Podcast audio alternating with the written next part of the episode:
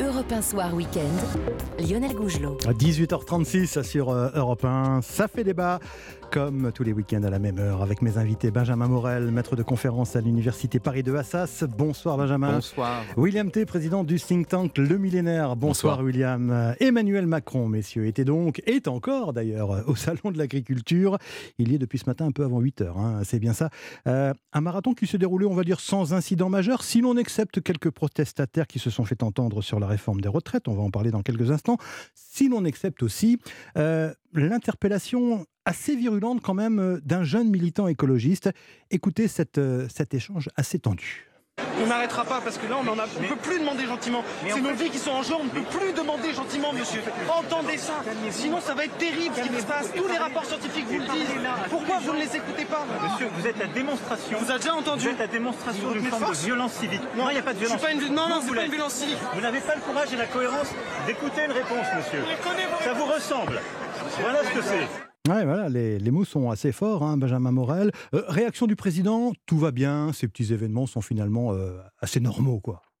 Ah, ces ces, euh, ce type d'événement est assez normal durant en effet un salon de l'agriculture. hein. Vous avez toujours un petit moment qui est un moment de tension, même si là, quand même, la communication du président de la République avait été verrouillée. On avait beaucoup plus de garde du corps que d'habitude. Il y avait la volonté, eh bien, dans cette période de, de réforme des retraites assez tendue, d'éviter en effet ce type de séquence. Et là, on a un militant relativement bien formé dans des organisations qui savent justement eh bien, capter la lumière. C'est-à-dire que ce militant, il n'est pas un militant, euh, je dirais, il n'est pas un passant comme les autres. On a une organisation avec euh, une revendication, hein, notamment concernant la rénovation thermique des bâtiments. Et cette revendication, elle devait être portée, mise au devant de la scène à travers, pas une altercation, mais en tout cas une interpellation relativement symbolique du président de la République, d'où le fait que la réponse n'était pas attendue du point de vue du militant. Il s'agissait simplement de mettre en lumière la revendication.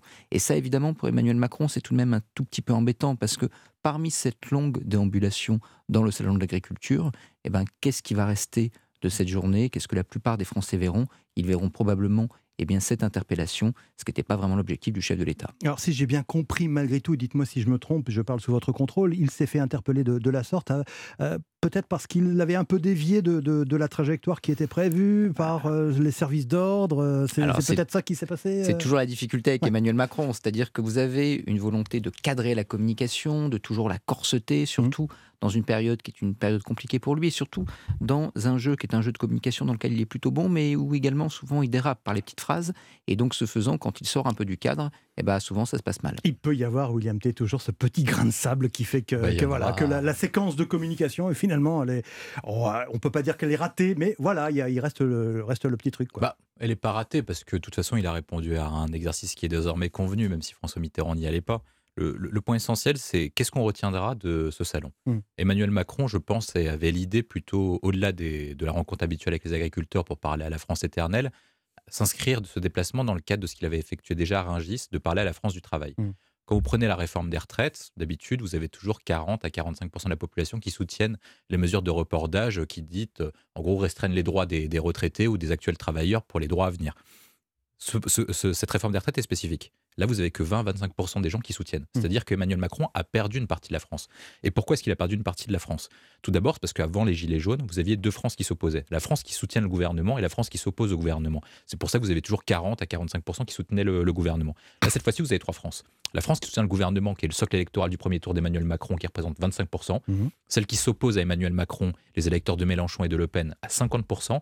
Et le reste, la France du travail, ce que moi j'appelle la France du travail, qui est contre la réforme des retraites, mais qui n'est pas pour autant d'accord avec les solutions proposées par Mélenchon, Marine Le Pen et Martinez.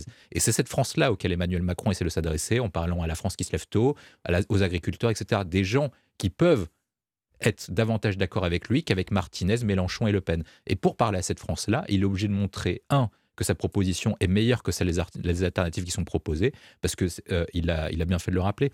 D'une part, vous avez des gens qui disent en gros, euh, voilà, nous, euh, on a une réforme des retraites alternative, mais laquelle? Celle de baisser les pensions Enfin, il n'y a, pas- de modèle alternatif pour sauver Toujours le, le même, le même argument. voilà, il n'y a, pas- il y a pas de modèle alternatif. Ensuite, après, euh, au-delà de, cette, de, de ce point-là, il doit s'adresser à des personnes qui viennent, comme les activistes écologistes que moi j'appelle des terroristes. Et je vais expliquer pourquoi.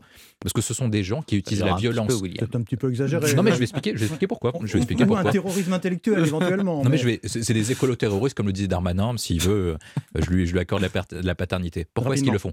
Parce qu'en fait, ce sont des gens qui utilisent la violence pour faire passer des messages politiques. Et en définition de droit international et de droit français, pas violent, ça rentre. Non, mais celui-ci, non, mais dans le cadre dans lequel il s'inscrit dans son mmh. collectif, ce sont des gens qui bloquent des autoroutes, qui effectuent des actions violentes contre les arts, etc. donc qui effectuent des destructions. Mmh. Et par rapport à cela, Emmanuel Macron, je pense, a plutôt bien réagi. Parce que de toute façon, il ne peut pas débattre avec lui parce que la personne ne veut pas débattre. Et en même temps, il ne peut pas montrer qu'il s'en sépare, au, risque de finir comme Nicolas Sarkozy en disant casse-toi pauvre con. Mais euh, c'est l'illustration également, euh, Benjamin Morel, que, euh, alors peut-être pas, évidemment, il y il y a ces militants radicaux, ces activistes radicaux, mais plus généralement, sur la, question climatique, il y a une vraie fracture avec la, mouvance écolo euh, pour euh, Emmanuel Macron. Oui, il y a une vraie fracture. Alors cette fracture, pourtant, il a tenté de la combler à plusieurs moments, hein. c'est-à-dire qu'il a tenté de jouer cette fibre écolo au début de son premier quinquennat. Souvenez-vous, mmh. Make Our Planet Great Again, et puis ensuite lors de la campagne présidentielle, il y a une sorte d'entre-deux tours un peu éthéré où il reprend les mots de Jean-Luc Mélenchon en matière d'écologie. Et donc, évidemment, il y a beaucoup de frustration quand vous dites aujourd'hui aux gens qui ont voté pour Emmanuel Macron au deuxième tour avec ce discours-là, en fait, vous avez voté pour la réforme des retraites et l'écologie. On verra ça plus tard, c'est pas l'urgence parce que derrière, il y a l'immigration et les institutions. Forcément, ça crée pas forcément une forme d'adhésion. Après, vous avez des mouvements qui sont des mouvements qui à la fois arrivent à imprimer dans la population et qui aujourd'hui eh bien, impriment dans une partie de l'électorat d'Emmanuel Macron. Qui plus est, vous avez des agriculteurs, c'est-à-dire que euh, ce moment écologie, entre guillemets, s'inscrit dans un moment particulier au sein du Salon de l'agriculture. Il y a plusieurs questions qui se posent de la question articulation écologie-agriculture. Le climat, la sécheresse, les enjeux auxquels vont être confrontés les agriculteurs le climat, dès cette année d'ailleurs. Le climat, la sécheresse, une agriculture qui aujourd'hui ne se porte pas très bien d'un point de vue économique. le dernier arrêt de la CGE. On hein, vient de l'entendre avec euh, Christiane Lambert, la présidente de la. Le dernier arrêt de la CGE qui pose un problème aujourd'hui aux producteurs de betteraves, notamment avec l'interdiction des néocortinoïdes. Mmh. Donc il y a aujourd'hui de vrais, vrais sujets qui se posent à l'agriculture et remettre ce sujet mmh. sur le devant de la scène pour les militants écolos c'est plutôt intelligent et pour Emmanuel Macron, c'est assez embêtant.